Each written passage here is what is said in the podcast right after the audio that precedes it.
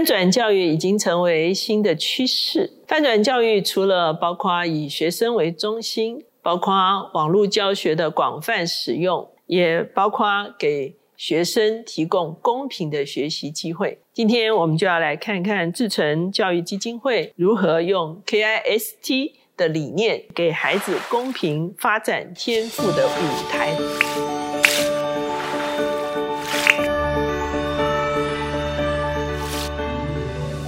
大家好，我是乔美伦老师。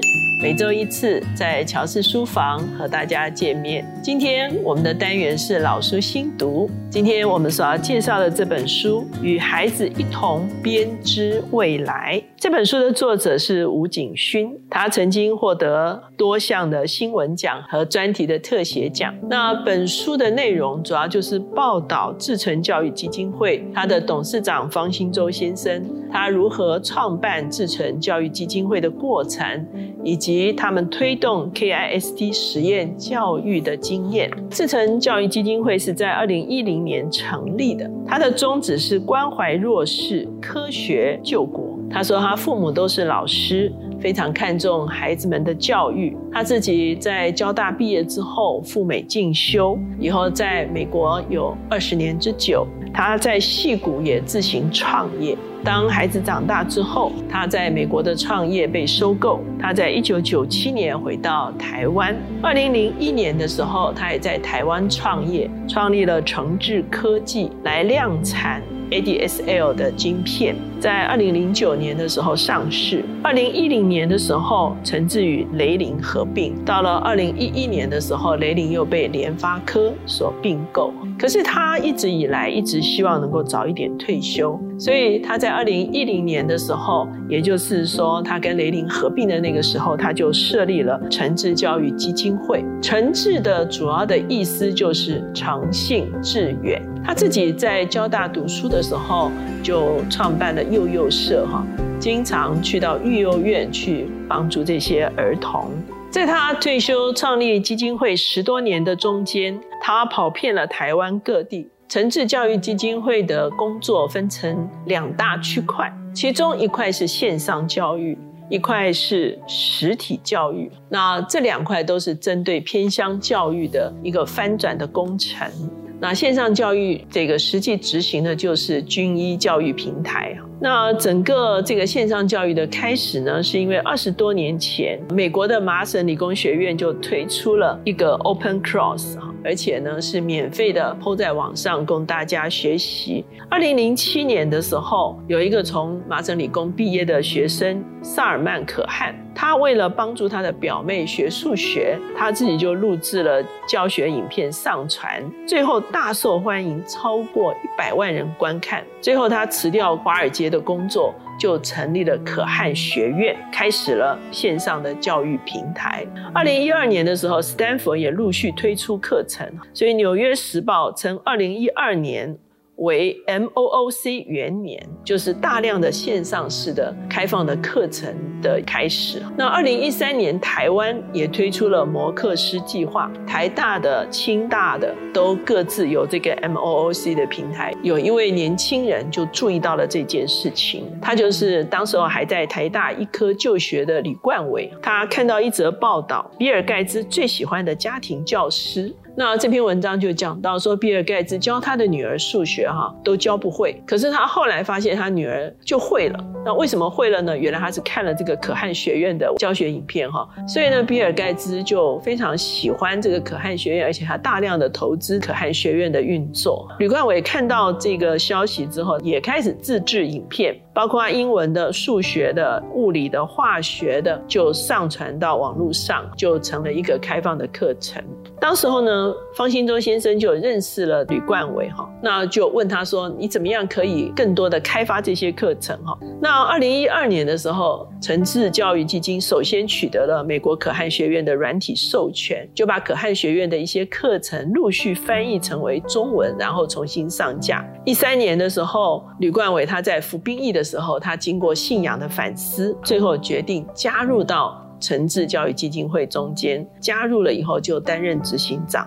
他才二十二岁，那个时候他就招募了非常多的伙伴，像台积电啊、像 Garmin 啊、群晖啊、摩根大通等等的投入在他们整个的团队的中间，他们就组成了一个跨软体教育推广跟营运的一个团队哈。开始这个军医平台之后呢，发现如果这些教材不能够进入到教室的话，往往偏向的学生还是学不到哈，所以他们就开始推广这一些军医平台的教学是可以进入到实质的教室。刚好二零一三年的时候，台大电机系的教授叶秉成就提出了翻转教育的这个概念哈。二零一四年呢，被称为是翻转教育的元年，各地的翻转教育就遍地开花。翻转教育的主要的概念就是扭转过去在课堂上老师说学生听。单向交通，或者是所谓填鸭式的教育，转而注重以学生学习为中心的教学，发球权还到孩子的身上，看重启发学生学习动机，认同多元评量和多元价值。哈，军医平台呢也陆续的哈开放很多的工作坊。在二零一四年的时候，宜兰就开始哈，他们的督学还有公民老师都跟军医平台签下合作备忘录。那最后台大他们做了一个研究，发现每稳定使用十五分钟军医平台的网上课程呢，两年内可以提升十个 PR 值的进步，他们的学习力是会加强的。最后呢，二零一六年的时候，教育部公布宜兰两千位学生使用后成绩大幅的提升。陆续的苗栗、屏东等也开始啊加入来跟他们合作，而台东它有一个布农族的桃园小学呢，却成为台湾第一个使用平台的学校。在二零一九年，均因获得了 Google 的百万的美元的益助，就与二十家非营利客服机构合作培训。一百位非营利组织教师，影响一百万国中小学生，也让偏乡很多的学生也好，老师也好，教室也好，都可以充分的使用网络这些免费的课程。那甚至学生可以随时哈停播哈，然后再重复学习哈，这就是网络教学它的一个啊优势哈。那在二零一七年的时候，诚志教育基金会决定把军医跟诚志做一个分家哈。等于是军医平台致力发展于线上教育，而陈志开始发展这个所谓实体教育，就是 KIST 哦，公办民营小学。什么是 KIST 呢？它其实是源自美国的 KIPP。那 KIPP 的概念就是 Knowledge is Power Program。那美国的 KIPP 目前已经有两百七十多所学校，其中百分之八十的学生是受过他们的教育之后是可以。上大学的，而 KIST 的意思就是 KIPP 的理念在台湾以文化为根底，品格为核心，培养学生的文化力、品格力和学习力。所以从二零一七年开始，陈志踏入偏乡，开始了所谓的实验小学。刚刚开始的时候，有三所公办民营的小学在花莲、台东、云林。到目前为止呢？台湾整个 KIST 的学校已经有六个中小学哈。那什么是 KIST 的理念呢？第一个，我们是在学校而非教室里教学；学第二个，我们是根据学前到大学的连续历程进行教学；第三，欢乐是教育的目的。第四，我们需要一个分享与创新的平台。第五，我们希望教学是设限而不是线段，所以他们有一个所谓的教学架构。这个教学架构的核心是学生的成长与学习成就。第二圈是信念与品格，不但是传递知识，更重要的是看重学生的品格。哈，那最外围的是自我与他人、教室文化。教学循环和知识，那他非常看重学生的差异，了解学生的处境。在他们的教学理念中间呢，有几个主要的概念，其中有一个叫做急迫的耐性，特别去描述了哈，老师在教学生的时候的那一个挫折哈。很多时候老师讲很多遍，学生还是听不懂。那这个时候老师其实有的时候会失去耐心哈，学生越挫折，老师也越挫折，其实他就会成为一个恶性的循环，甚至学生会开始惧怕学习哈。这个过。过程的时候呢，老师就需要有一个特殊的耐性哈，敦促他们学习，却是用一个温和的方式，欢乐为工具哈。最后，学生自己的领悟其实是最重要的。那他们也有一个态度，叫做庆贺错误哈。在书里面特别讲到，篮球名将乔丹说的：“我有九千次没有投进，输了三百场的球赛。”二十六次在关键时刻失手。他说：“人生充满一次又一次的失败，正因为这样，我成功了。”